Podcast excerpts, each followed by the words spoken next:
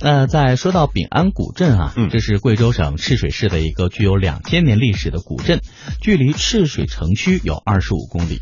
古镇建立在赤水河畔的危岩之上，背倚金山，三面环水。古时候是商贾云集的一个重要场所，曾经繁荣的犹如一幅生生的、活生生的《清明上河图》，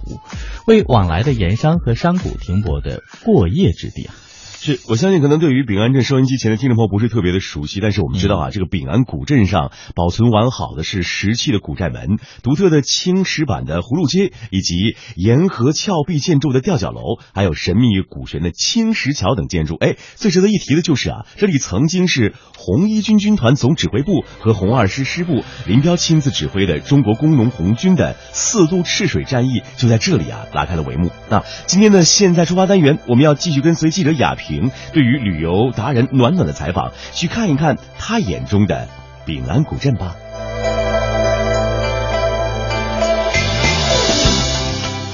带着快乐背起行囊，迈开脚步，放飞心情，旅游无极限。天下任逍遥。让我们现在出发。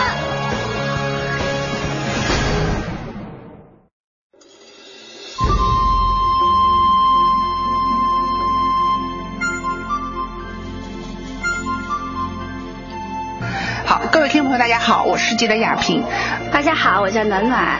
呃，在我们这个节目播出这个这过程中间，我想也有朋友大家很关切的问说，哎，那我要是如果到这个地方来，呃，怎么过来？然后到这边来的话呢，就是呃，到古镇这边，除了我们去住住宿客栈之外，感受这个古镇的风情，呃，品尝特色的美食啊、这些的话呢，就是大家也非常多的好奇，对。啊，这边吃的特别多，嗯啊，然后而且很有意思，嗯比如当地人曾经带我们去吃过一个白水鱼，就冷水鱼，嗯然后你知道，其实古镇那儿也有，但他们带我们去什么，走到竹海里面去，开车到竹海里面去，嗯然后因为当当地的那个丹霞和瀑布是非常非常多的，嗯然后走到那么一处拐弯的地方，一个山谷，嗯然后丹霞石下。瀑布哗啦啦流下来，然后旁边就支几个竹屋子，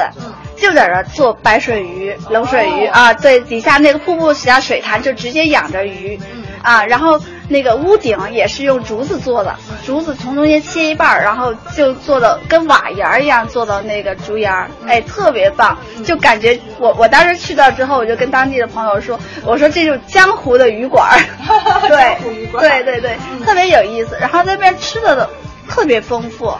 土鸡、土鸭，甚至猪肉都比我们这边香的多得多。嗯啊，因为它这猪啊，呃，农民基本上都是，等于说是山民，都住在山上。放山猪这种的，对哦放山鸡放山对猪，，而且而且是山上怎么样，它物资流通不方便。你说他要买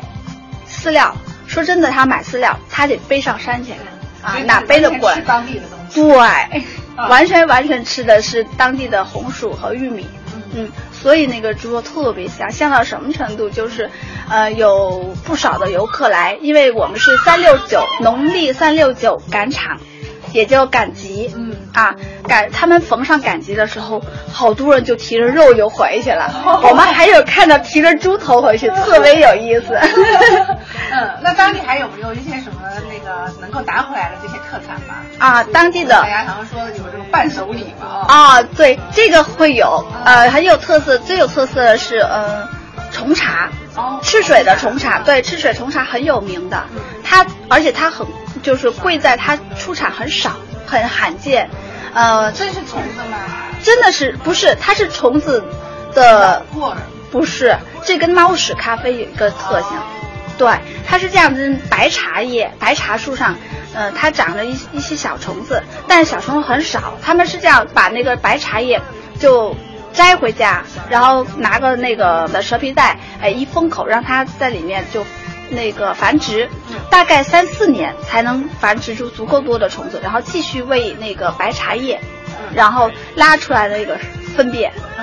啊，收集的那个粪便，就他们也叫虫沙茶。嗯啊，这个茶呢对人体非常好，尤其呃对老人、小孩这个养脾胃的、助消化的，嗯，还对女人的那个养颜什么的，就这些功效非常好。嗯，这这是比较罕见的，罕见这个对是，很多人不知道的，嗯嗯，对。然后这个是一种，还有就是当地产的很丰富的，因为当地它山谷发育，嗯然后那个丹霞它的岩石表露的很多，很适合那个石斛的生长。嗯石斛啊，对，那边所以是石斛生长基地。嗯，嗯，呃，对，有这边有很多养生，现在他大家都注重养生，有这个需求的朋友完全就可以在当地就可以买回来。哦嗯，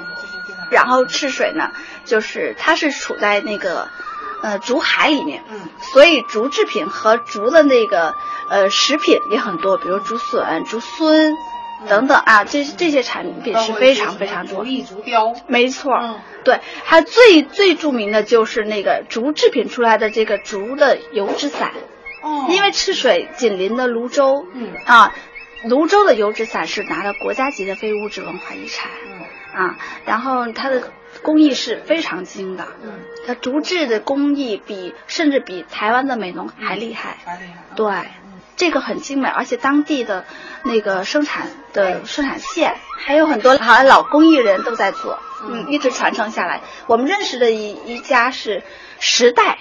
十代人传承的十代人一直在做油纸伞，嗯，这样的话，就将来啊，我们这游客们，他如果来到你们客栈，其实客栈它不光是一个居住的地，就说那个住宿的地方，那么它呃也有可能说将来你们也有可能会带他们去体验，就是你们周围周遭，我们看看丹霞地貌，然后品尝这个一些竹的这个美食，甚至说去看人家老艺人怎么做伞， 甚至自己去摸一摸，想去做一做，哎对没错，这些都是我们就是都设计有的。啊嗯，比如说如果天儿不太好的话，咱们在家可以泡豆子、磨豆花，嗯哎，做豆腐，做那个他们当地的那个酱豆腐等等，我们就可以做这个，带着孩子哦一起体验，因为。当地的豆花也是很有名的，就人们生活基本上就是，呃，如果是工就是干活的人吧，中午到了早上和中午他们就吃豆花，嗯到了小饭馆要一碗豆花，七块钱或者八块钱，嗯哎，一饭和豆花随便加，就自己来，嗯啊，他们调上小料就这么吃，所以我们也可以去体验。然后，呃，还可以做着伞，我们可以，因为我们跟老工艺人也联系好了，他们也很喜欢，很希望把他们的这个手艺能传承发扬出去。嗯所以呃我们到时候也可以做活动，就是让大家一起做伞。啊、嗯，你想做哪部分哪个环节，我们做哪个环节，嗯或者是很有意思，最好玩的就是画 伞，做好的白伞，然后大家拿着笔在上面画出自己想要的图案，嗯然后最后我们老工艺人再给大家上桐油啊、给大家寄回去就好了。嗯。哦，这个太有意思了。对，然后天儿好的话，我们可以去爬个山、挖个笋，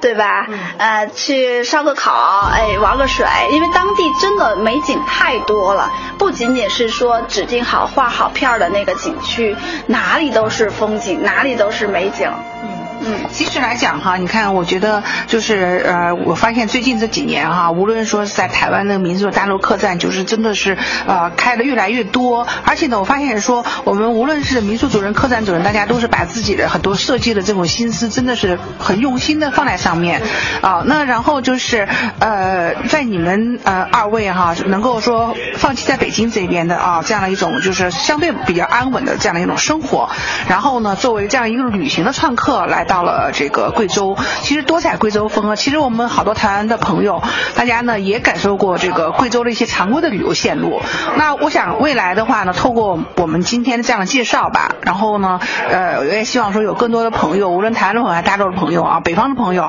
然后呢能够到这个咱们的贵州，到咱们的遵义赤水，呃，那个去做客，尤其到你们家做客，对嗯是吧对，过来体验，真欢迎大家过来，真的，因为贵州它也在，就比如说我们当地古镇当地人就有参加过去台湾的那一次就台旅会，呃那次活动，对，把把当地贵州当地的那个美食，什么猪耳巴等等这些好吃的长桌宴都。发散就是能拿到贵州去让大家一起体验，所以欢迎大家也到台湾，就从台湾到贵州来啊，也欢迎各地的朋友一起都来我们贵州旅游。